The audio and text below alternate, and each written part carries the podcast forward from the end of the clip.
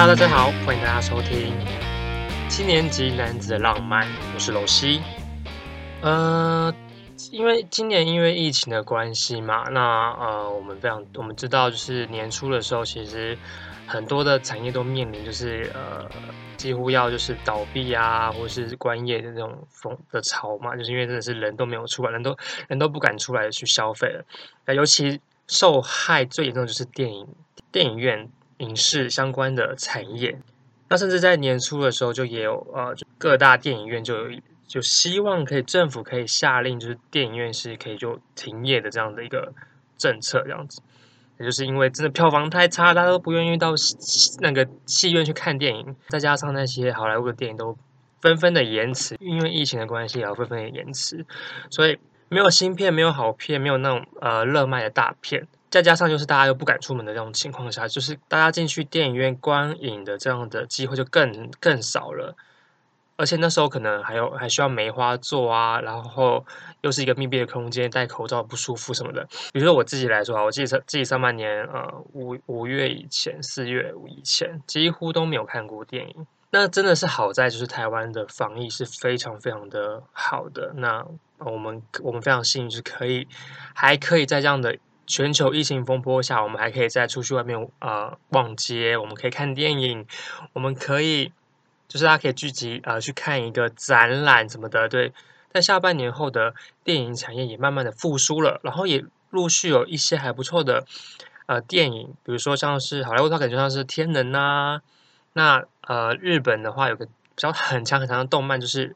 鬼灭之刃》的上映嘛，对不对？带动了全台湾的票房。呃，当然，好莱坞有大部分的片子台都是延期的啦。在这样的一个时空背景之下，台湾电影就因此而可以崭露头角。所以，其实在，呃今年的下半年度，大概就是呃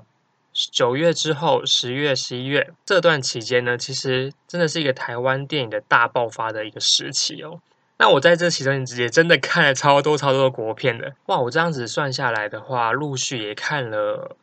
五部的国片呢，就是新的国片。那这段期间，呃，虽然是最坏的一年，但也有可能是台湾电影的最好的一年。但不是说整体上的表现会多好，但是就是大家会开始关注到台湾电影的不一样。所以就是这段时间，如果台湾电影在这段期间有一个很好的培植的话，大家就可以因此，嗯，就可以有机会可以选中到这个台湾电影，而不会被其他好莱坞电影给排挤嘛。能够因此让大家发现，其实台湾电影有一直在做改变的话，这算是一个非常好的契机。所以我觉得，比如说像现在那个《无声》啊，或者是《消失的情人节》，这两部片都还算是符合大众口味的电影。就是比如说搞笑的喜剧片，《无声》又有一些议题性，然后它又带恐，他们又有一些悬疑感，还有很多很值得期待。比如说《同学麦纳斯》啊，在年底根本就是一个大爆发一年呢。那今年呃十一月二十一号呢，又是金马奖颁奖典礼嘛。当然啊，金马奖很多呃，从去年前年开始就蛮多都是台湾的电影。会是最主要的入围的呃片单之一嘛，对不对？毕竟你知道中国的电影或是香港电影，它可能有受限到一些政治上的因素，所以它没办法呃参加金马奖的这个盛事。虽然很可惜，但是台湾电影呢也表现不俗。其实，所以其实台湾电影是很有趣的，就是它讲的主题很多元，我们没有受到任何就是政治上面的一些审查，或者说呃某些某些议题是没办法被拍下来的，所以我们是非常自由的。再加上金马奖，它除不止。台湾电影，那它还包含很多全球华语的电影的成果，比如说东南亚的电影啊、新加坡的电影啊、香港电影，还是有在这这次有几部是入围的哦，所以我们都很期待这次的金马奖得奖的呃这一系列入围的电影。以前我其实也都是会呃看国片，然后我并不讨厌国片，我也非常喜欢国片，比较嗯属于台湾新电影的那一段时期的电影，但一直到。比较中年，现在目前比较青壮年的导演导的电影的作品，那甚至是新新新进的做新进导演的话，可能是呃我自己可能还不太熟悉，但是说还是慢慢的可以，就是这有各种奖项或者是各种。呃，在媒体上面的曝光上面有让我哎感觉到还蛮有趣的主题的话，我就会想去看一下。所以我并没有就是呃非常不喜欢看国片。其实我相对于那些好莱坞的大剧作，我反而比较喜欢看国片呢。那我每年其实大部分都是一年大概就可能多就看个两三部的国片而已，真的是一年顶多两三部 而已。就是我看电影的啊、次数也没有这么多啦。好，我看电影的次数可能一年也顶多就是十几部，我真的就是这个我的极限。但今年呢，今年呢，我真的看了超多的国片的。呃，下半年度我就是整个几乎看了，已经有五部的新的台湾的电影哦，是五部新的新上映的台湾电影啊。那这次的金马特辑呢，我就想要从两个奖项去着手，就是最佳原著剧本跟最佳改编剧本这两个奖项去跟大家分享一下我观影后的一些心得。那最佳原著剧本，那就是一个从头从无到有的一个剧本的形式嘛，所以它是没有没有锁本的。那最佳改编剧本，它就一定可能会有一个，嗯，它可能有一个文本在那边，然后经由改编嘛。那我看到蛮多都是他们可能是导演前之前有一些短篇的作品，那它再把它延伸成比较长篇的剧情片这样子。所以，呃，我们今天呢，就先来从呃，就先从那个最佳原著剧本来看看吧。我这部片可能会稍微预测一下，就是他会不会得奖。那当然，这是我自己可能个人主观的感觉啦。然后，所以如果跟大家如果有些意见不同的话，大家都可以在我的 IG 上面跟我做讨论。我也希望就是在这个过程中可以记录一些我自己现在目前很很很关注的一些事件或是议题。呃，我很早之前都非常关注三金嘛。那金金钟奖我可能比较不专关注啊。那金马跟金曲我都非常关注，所以这次我特别在录了金马的特辑，就是希望可以可以今年呢也可以啊、呃、做一个小记录，让我自己。我每一年看了金马，那我对这些金马之后，呃，我对这些金马的作品入围作品呢，有什么任何的心得这样子？那这次呢，入围最佳原著剧本奖的呢，有四部作品，分别是曾周梦红、张耀生的《腿》，然后是郑有杰的《亲爱的房客》，以及张吉安的《南屋》，还有陈玉勋的《消失的情人节》。好，那我先从呃陈玉勋《消失的情人节》来想。消失的情人节呢，嗯，大家应该呃，它已经上映了蛮一段时间了，所以大家有看的话，应该都看过了。那它真的就是一部非常轻松的爱情喜剧，在影评上面看多蛮多都是说陈玉兴导演确实很容很会刻画一些小人物的一些心情啊。那我特别就是喜欢，就是女主角她在自己家里的时候，她就会去听那个电台口音节目嘛。然后他就会在有点像是剧场的模式，就是让女主角住宿的那个房间的后面的窗户呢，就会跑出那个 call in 节目的主持人的那个画面，那个很有剧场感。我觉得那个很有那种呃歌舞片的感觉。对，那他这个呈现的这个呃，我觉得也是一个魔幻的时刻啦，会会心一笑的感觉，觉得。当然，他可能不是很新的想法，但是我觉得哇，这个小乔丹很小巧思是还蛮还蛮不错的。然后他的 DJ 是那个我还蛮喜欢那个演员叫陈竹生，超可爱的，他超超超喜欢他。然后，但是我就是不懂啊，为什么大家都知道他为什么还要打马赛克在他眼睛，然后可下一秒又是打马打马赛克在他的嘴巴，超麻烦的，到底干嘛啦？笑死！好，但是他这部喜剧小品呢，但是他还是有非常多政治不正确点，很值得拿来出来编一下的。那，就像陈奕迅他导演之前的作品啊，比如说他这个诸葛亮的什么总破塞啊、中破塞啊、中破塞在上映的时候都蛮多有一些。还是有些批评的声浪，就像当那时候是一个贺岁片的那种形式嘛，大家就笑笑笑笑笑，然后就就离开离开电影院，呃，大家可能就是啊，就是在那些嬉笑怒骂之下，就是呃，可能什么东西都没有得到。哎，但我都会一直觉得是，那就是因为他是诸葛亮个人的风格嘛，他的那种比较呃。算是要算是低俗吗？呃，就是会有一些刻板印象啦，对于一些底层人物啊，或是一些非主流角色的戏谑，都非常的不是非常的，反而加深了大家对于那些角色的刻板印象。所以，我们从那个中破塞，再一直到现在的消失的情人节，大家就可以知道，不是因为诸葛亮关系，而是导演他本身的他本身的格调跟品味，大概就是这样子啦。好。比如说，他对于那些宅男的印象就是千篇一律，是媒体上看到那些刻板印象嘛，就是他们可能，哦，整个头发很油啊，戴粗框的眼镜啊，然后喜欢动漫啊这样子的一个形象。然后公车上面的那些色狼永远都是秃头的中年男子，拜托，那很好笑嘛？一点都不好笑诶。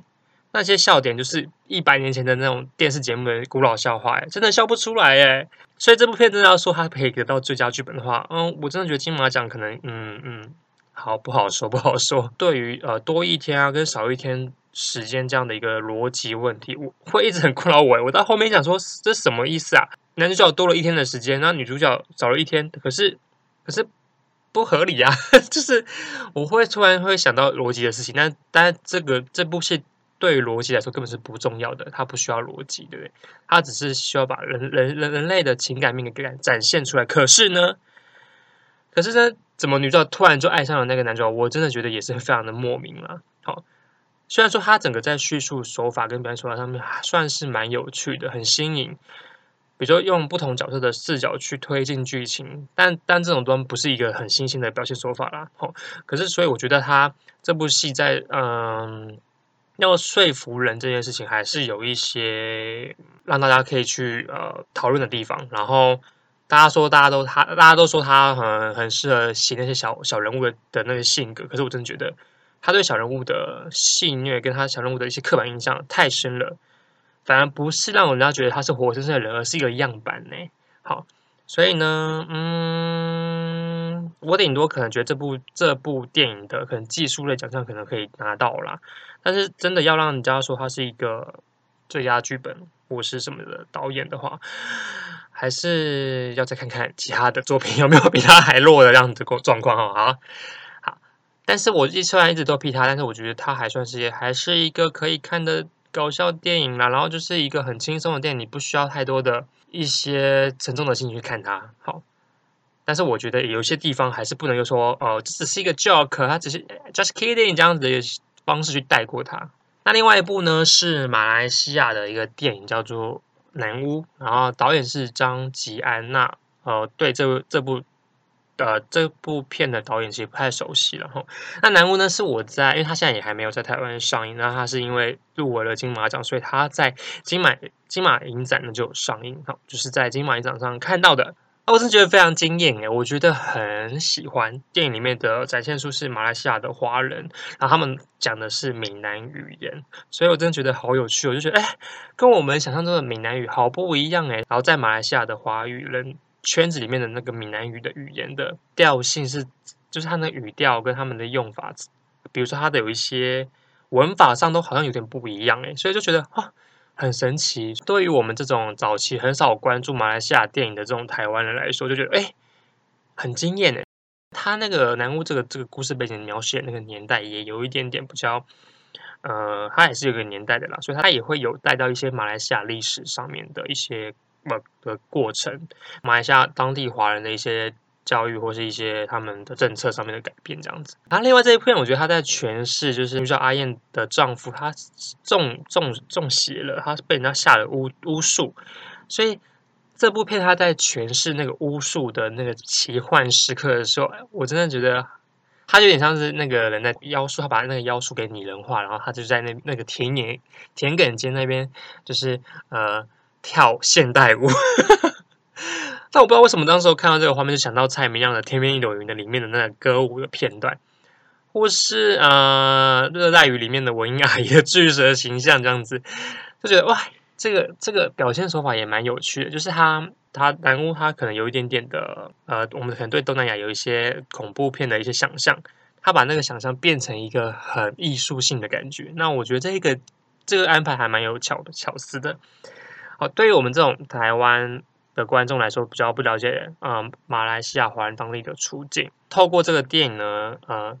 阿燕在寻找丈夫受要如何解决丈夫受到巫毒的这样的一个过程中呢，可以让我们去了解马华人他们的一些历史跟他们现在现实的一些困境，跟可以把它拼成在这个电影电影里面，就是透过这样的一个过程，我觉得还蛮不错的，还蛮新颖，因为可能就是对于我们来说还是比较陌生的一个议题。所以，当我们看到这个电影，就觉得，然后他又出现在金马奖的的里头的时候，我觉得他真的是一个很好的，让大家可以开始可以认识到，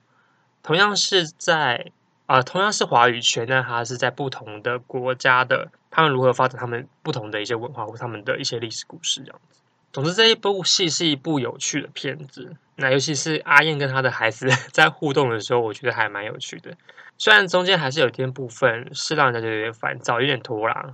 就是有些地方希望它的步调可以再减快一点这样子，但整体上它是一个还不错的电影，很好看的电影，很值得大家去推荐大家去看的电影这样子。然后同时，南屋的导演呢，张吉安他也入围了最佳新导演奖。那同期呢，也有无声入围，跟怪胎，还有孤味手卷烟。呃，我觉得我看，呃，反正我后来其实也看过孤孤味跟无声啦。我现在目前会觉得无声的导演有可能还蛮有机会，我觉得他的表现手法整体上面是还比较完整的。好，那就不过还是很期待看看，嗯，南无会有什么样的不同的表现了哈。那现在我觉得再讲到刚刚有说的新导演奖，觉得有可能得到是无声的导演柯贞年。然后同时因为我也看了嘛无声，然后真的觉得无声现在还不错，还蛮好看的。无声这部电影呢，比较呃，它呃这个部呃，它也同时也入围了原著剧本嘛。那呃，分别是柯震年跟林品君。那这部电影它上映的时候有一个小插曲发生了。那无声电影它的内容就是。疑似有引用了一本报道文学，叫《沉默》的这一本书。这本报道文学里面的对话，跟电影里面的那个贝贝的一段的对话是很一样的，完全一样的。所以让他原本是入围最佳原著剧本的无声，有这么一点点的蒙上一些波澜啦。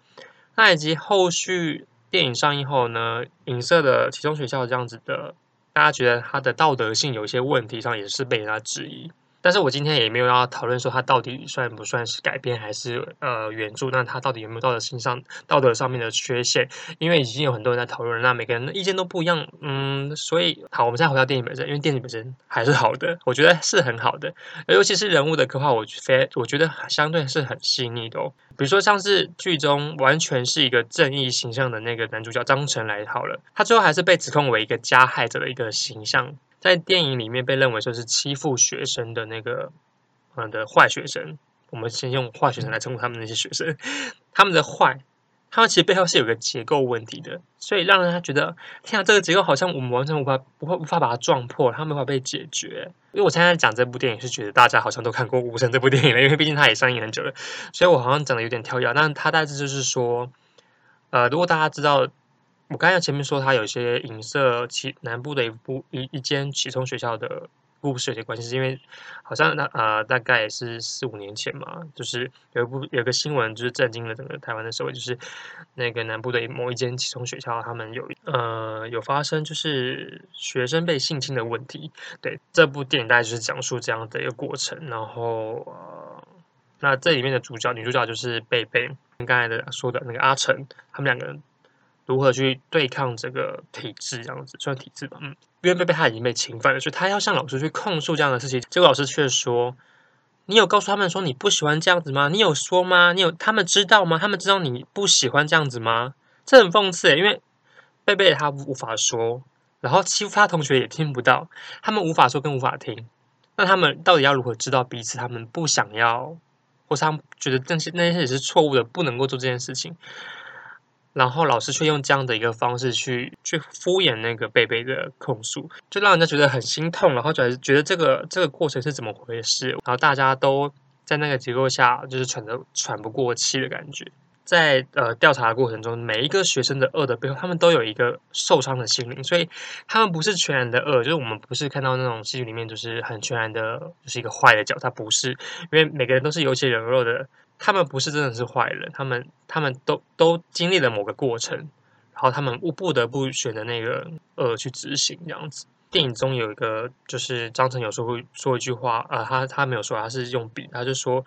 为什么我们会变成坏人这样子。在对应那个老师有有那个刘冠廷演饰演的那个老师，他有说哦，聋哑的人呢是不会有坏人的，聋哑的人都是好人，这样的一个强烈的对比，所以就是会让他觉得哇天哪，这个感觉非常的难受。然后我看到那个，然后再说到那个刘冠廷，我每次看到他出来就觉得，哇靠，他是不是要把那些学生都给杀掉？我就一直完全是看了《阳光普照》后面的一个那个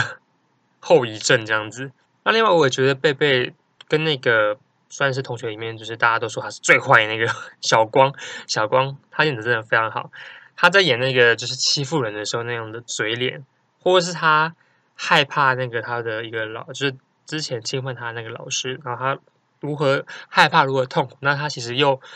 呃，他有一点点就是那种斯德哥尔摩症吗？因为他明明就是被老师给侵犯，但他最后好像不得不爱上那个老师。他就觉得他的心情非常的困惑，他明明很恨，但是他又很爱。就是他其实是很多重的那个心境在里面的，所以我觉得他这个表现的还蛮不错的，我觉得很棒。所以小光他，但他他也同时就入围了那个最佳男配角嘛。可是可是他要对上的是同学麦娜丝、纳豆跟真人秀，哎，天哪，该怎么办啊？但是呃，依照金马奖以前的往例，就是通常一部戏有两个人入围的话，那两个人都不会得，所以有可能小光他得吗？不知道。好，那但但但但。好，我还没有看过《同学麦拉斯》，所以我还蛮期待纳豆跟真人秀的表现。那贝贝呢，就是陈妍霏，她也有入围这次的最佳新人新演员奖。我觉得她算是还蛮有机有一些机会的，因为毕竟她感觉还是很年轻嘛，然后就是感觉就是还蛮有潜力的一个新人。等下从她在那个呃《孤味》里面的表现，我觉得也还蛮不错的。就是呃在那么多演技这么厉害的那种前辈面前，他好像也没有就是有。变得很表现得很很差或者怎么样，就哎，好像还展现的蛮自然的这样子。好，那另外一部呢是郑永杰的《亲爱的房客》。那《亲爱的房客》它就是一部比较阴郁的那个同志电影啊。那一般就是比较偏比较靠近台湾同志电影的一个主调性啦。但是我觉得不会很老套啦，就是对。那我还是很喜欢，然后我喜欢它。加上了很大部分是亲情之间、亲情之间的感受，让他觉得，哎，好像不是那么在讲同志电影，而是真的是人与人之间的情感的交流的这过程中，比如说建一啊，跟他跟那个忧郁，他就是他的爱人的那个小孩，他们的情感的羁绊，我觉得也很细腻。然后还有就是，呃，整个收养的部分的议题有都有点到这样子。只有在这个模这个故事的背后有被质疑说，为什么你要收养这个忧郁？你是不是有笔友关系？就是在那个时候都会有一种，因为他那个呃电影的背景是比较算是台湾还是比较保守的那样的一个年代啦，所以他们还是他们的同志关系都还是比较隐秘的，没有那么开放的。对，比如说忧郁都还会一直说，你到底是谁？你到底是我的谁？你为什么要管我？你为什么要你你你？因为忧郁他也很困惑，他就是他的爸爸已经离开了，那就建议他对他来说是一个不可，呃，算是很重要的一个人，但他却不是他爸爸，那他到底是谁？然后在那么多外人的耳语下，他他好像也有很多的困惑，所以我觉得这部分让人家还蛮有感觉的哈。关系之间对呃外面的人来说就会有种。你你又不是亲生的小孩，你根本不会疼啊！这样的一个恶意去去去去击溃他们哈。那我最爱的桥段还是就是那个建一跟立维妈妈的对手戏，就是那个陈淑芳骂。我觉得他们就是有短短几个片段，我几乎就是要幸福了，就是建一跟立威妈妈他们之间的情感羁绊，我几乎都快哭了，你知道吗？就是有些人会觉得他们好像蛮快，就是他们的片段就是很短。呃，陈淑芳她表现的过程，比如说她大在孤味或在这个地，在亲爱的房客里面都很都很棒诶，就是她整个让人家觉得会很会，虽然很短的几幕去去拼凑，然后但是她却她真的好像在这个过程中真的有有对于莫子怡这个角色建一，她有很深的一个情感在里面，她还是最后还是。啊不管是他是不是原谅了他，或者他们是不是接受了这个建议这个角色，我都觉得他的饰演方法在那个年代来说的妇女的那个形象真的是很到位。就是我们知道那时候的人是不会去承认，或是不愿去正视那个所谓的同性恋的这个议题，一直到他真的是病危了，然后他们还努力，那个建议还是努力的照顾着他，然后他也真的知道他呵护着忧郁的，所以他才把忧郁的那个。收养权给他嘛，对不对？算是我最近看，就是我看目前看影那个国片里面，就是唯一真的是感动落泪的。所以我觉得最佳女配角奖就一定是立维妈妈了。那剧本部分的话，就还算是中规中矩啊，就是好好的说一个故事讲解就不错了。然后整个电影的呈现氛围也非常的还不错，整体的呈现氛围啊，那些蓝蓝的天啊，整个像海报海报上面整个就是很。很刷白的那种印象，阴郁的印象，你会觉得确对，确实是是一个很沉重的、很沉重的电影。但是你看完了，你还是会被他给感动到的。那另外最后一部就是周梦红跟张耀生剧本写的剧本，就是《退》。那这部我没有看了，因为金马影展期间我就没有机会可以去看这部电影，但是很期待，就是后续如果上映的话，就是很还是我应该还是会去看的。对，你看导演就是钟孟宏导演，然后有桂美桂纶镁，对不对？而且看到蛮多，就是已经看过呃影展的试片会的时候，已经有就是觉得好像评价还蛮不错的。那我如果现在说目前就这四部原著剧本的话，我觉得我就直接先给腿了。我觉得腿跟亲爱的房客可能都有，都还算是我觉得还蛮，我就压着觉得这两个还都还蛮不错的。腿会觉得好像真的还蛮期待，所以就是。明明就跟没有看过，但是觉得他会得到一些什么样的概念。好，那另外我们下一段就是来讲一下那个最佳改编剧本。那第一部呢是香港的电影叫《幻爱》，那是由曾俊荣跟周冠威他们所编改编的。那这部电影呢是改编自导演周冠威他在香港演艺学院毕业后，他创作了一个三十分钟的短片，叫做《楼上传来的歌声》。那电影的开头呢，就以那个二零一五年香港有一个新闻报道，就是在旺角街头有发生一个新呃精神病患者当街就脱，就妇人当街脱衣的一个新闻，他将这个新闻写在这个电影里面了。那就是这边这部电影，他也就在讲呃精神病患者也是失觉呃失觉失调者患者他们的一个故事这样子。那这部电影呢，它是一部爱情片，前面有点老套。一开始的故事，你根本就会觉得他是翻白眼，你会翻白眼到一个不行。但是后面你会发现，哦，呃呃，错了，我错了。我们刚刚都陷入了一个失觉失调患者的一个幻觉中。对，那这个整部片就是大概是说，这个这个男主角他是得了呃呃，他有一个他是失觉失调患者，然后女主角她是在研究这个病情的人的研究者，所以他们在这个研究过程中呢，我们会看到。每个人，每个被称为是正常的人，他们都各自有各自的一个缺陷。就是正常人都会去，好，以那个二零一五年那个新闻来说，好，大家那个病精神病患者，他当街就脱衣服，然后就是很痛苦的时候，周围围绕着那些人，他其实都在嘲笑那个精神病患者，然后拿手机拍他们，拍那个患者。所以其实大家都觉得，哦，这个人是神经病吗？对，他们会这样想，然后。但是其实他这部片也想要呈现出，就是说那些病患者，他们确实啊、是被你们嘲被人我们人们嘲笑的那些病患者，其实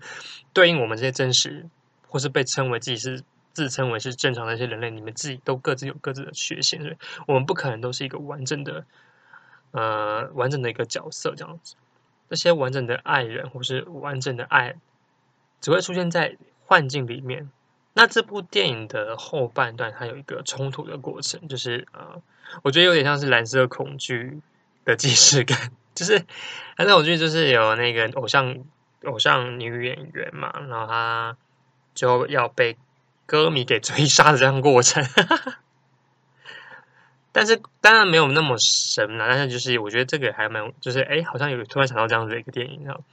还蛮有趣的，好。那我很喜欢电影里面有一个桥段，就是男主角因为他会产生幻觉嘛，所以他都要拿出手机然后来录音，然后再回放去劝说，哎，眼前这个人到底有没有？如如果有声音出来的话，那是真实；如果没有声音的话，嗯，那 OK，那他是他的幻觉。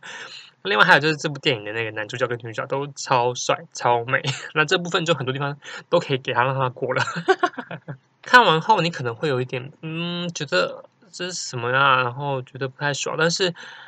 好啦，不得不说，电影的配乐真的很好听，然后杜鲁斯真的厉害这样子。不过像这种小品的爱情电影，嗯，当然它还有一些议题性在里面啦。